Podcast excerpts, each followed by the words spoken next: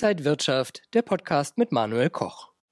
Zinsen, Zinsen, Zinsen, ob nun die Fed in den USA oder die EZB in Europa. Die Zinsen spielen in diesem Jahr eine ganz wichtige Rolle. Wie viele Zinserhöhungen könnte es denn geben und was bedeutet das für euer und für ihr Anlagedepot, für Ihre Aktien? Darüber spreche ich jetzt im IG Trading Talk mit dem IG Senior Marktanalyst Christian Henke zugeschaltet aus Eschweiler. Christian, schön dich zu sehen.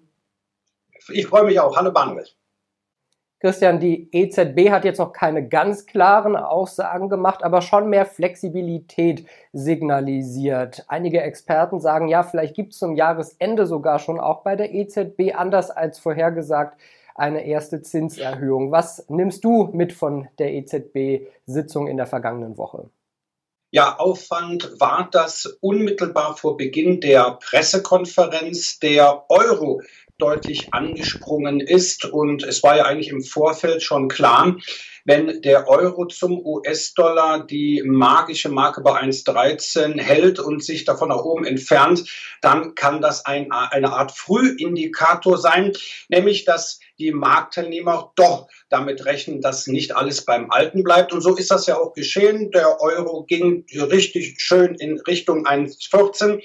Dann folgte die Pressekonferenz und ja, man, ich will es mal so sagen, Christine Lagarde, ähm, ja, tat sich ein wenig äh, schwer, hat sich doch recht äh, geziert, dort äh, äh, ja letztendlich die Fragen zu den Zinserhöhungen auch zu beantworten.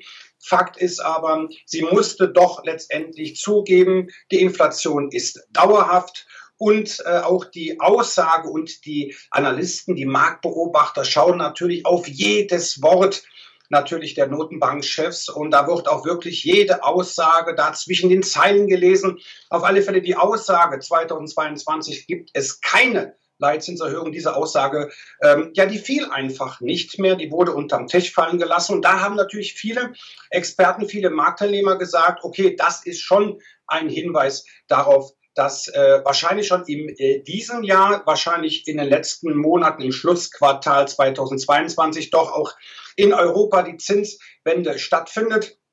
Es ist natürlich inso, insofern interessant, da auch ihr Amts Kollege Jerome Powell ähm, bei der Federal Reserve im vergangenen Jahr auch gesagt hat, die Inflation ist kein Problem. Das ist getrieben durch Basiseffekte und das ist äh, nicht von langer Dauer. Naja, letztendlich musste auch Jerome Powell seine Meinung äh, revidieren und das hat letztendlich auch zu der bevorstehenden Zinswende in den Vereinigten Staaten geführt. Also warum sollte auch Christine Lagarde bei der EZB in Frankfurt auch nicht diesem Beispiel folgen? Ähm, die Marktteilnehmer gehen, wie gesagt, davon aus, dass äh, auch hier in Europa die Zeit des billigen Geldes allmählich zu Ende geht. Ja, und die US-Notenbank, du hast es schon gerade gesagt, die ist der EZB ein wenig voraus. Dort wird jetzt wahrscheinlich im März die erste Zinserhöhung kommen. Aber viele fragen sich, wie viele könnte es denn in diesem Jahr geben? Vor einiger Zeit hat man über drei spekuliert, dann waren es mal vier. Jetzt sagt man ja vielleicht bis zu sieben sogar, weil es sieben Sitzungen der US-Notenbank in diesem Jahr gibt. Was denkst du denn, wie viele Zinserhöhungen könnte es geben und was bedeutet das dann für den Aktienmarkt?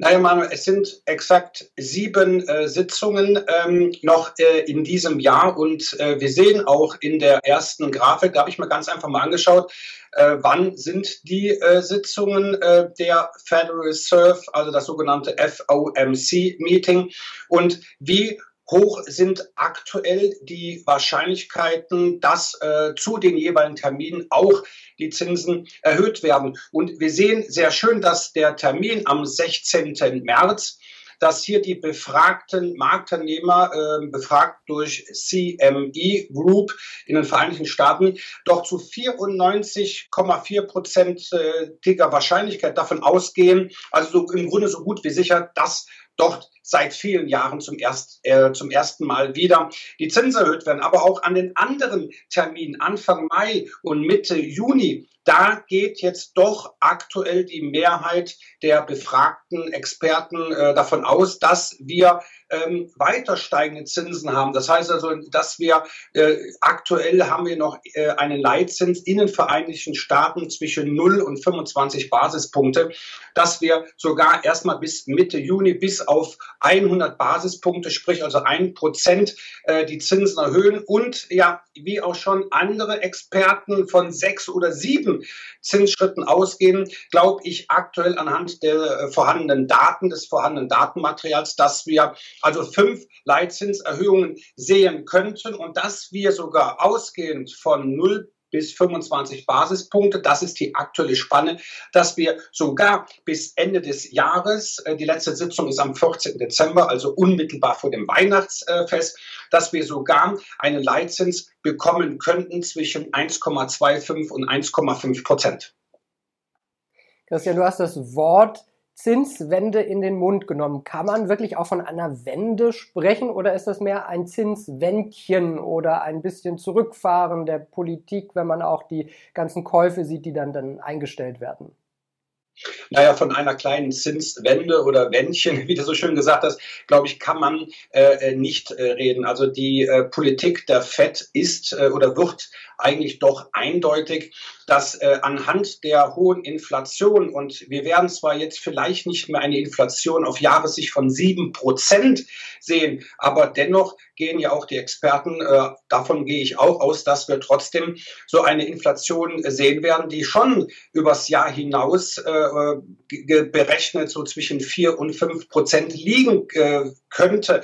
In Europa hatten wir zuletzt ja auch eine, eine Teuerungsrate von 5,1 Prozent. Also die äh, Federal Reserve ist aktuell, was die Preissteigerung angeht, deutlich von der Zielmarke von zwei Prozent entfernt.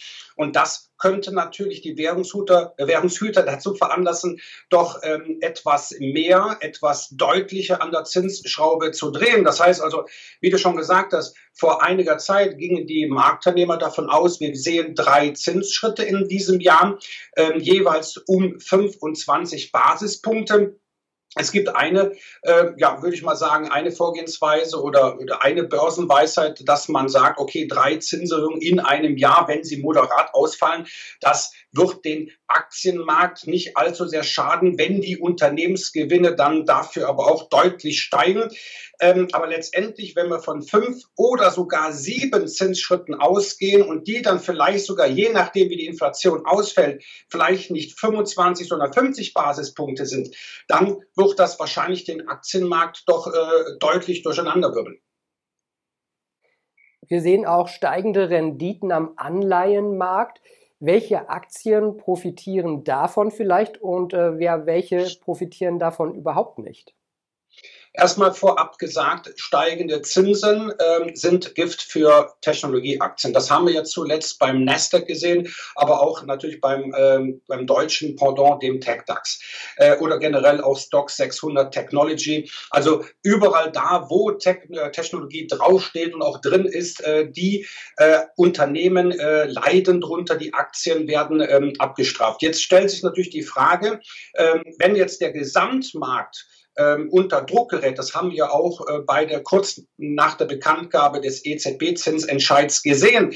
Wenn auch der Gesamtmarkt abgestraft wird, wenn die äh, Experten, die Marktteilnehmer davon ausgehen, dass steigende Renditen grundsätzlich dann für die Mehrheit der Aktien nicht so gut sind, dann stellt sich wiederum die Frage, aber wohin mit dem Geld? Und da sind aktuell zwei Branchen, zwei Sektoren, die halt ähm, erstmal natürlich von den steigenden äh, Zinsen profitieren. Das ist natürlich der Bankensektor und natürlich auch der Finanzsektor, insbesondere die Versicherung. Das heißt also, das sind dann natürlich die Konzerne, die von einem verbesserten Zinsumfeld deutlich profitieren. Ja, und auch der Ölpreis steigt weiter. Sind denn Ölaktien interessant? Sind die ein Kauf?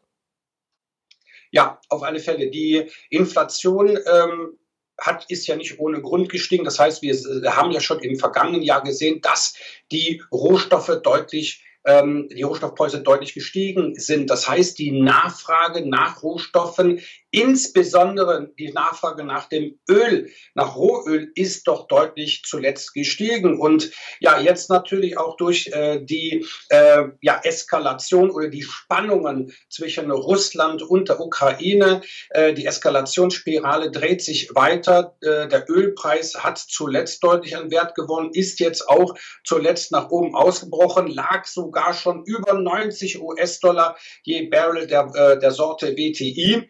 Ja, und wer profitiert natürlich von den gestiegenen oder von den steigenden Energiepreisen, also Öl und Erdgas? Natürlich die Unternehmen aus dem Sektor Öl und Gas. Und da sieht man ganz einfach, und das ähm, kann man auch natürlich sehr schön hier in einem, äh, praktisch in einem Diagramm äh, sehen, dass wir letztendlich natürlich beim Ölpreis auch äh, letztendlich schadtechnisch nach oben ausgebrochen sind. Wir sehen aber auch, dass die ähm, Unternehmen wie eine BP, wie eine Total, wie eine Royal Dutch, dass die natürlich eine aktuelle sehr starke Abhängigkeit zum Ölpreis haben.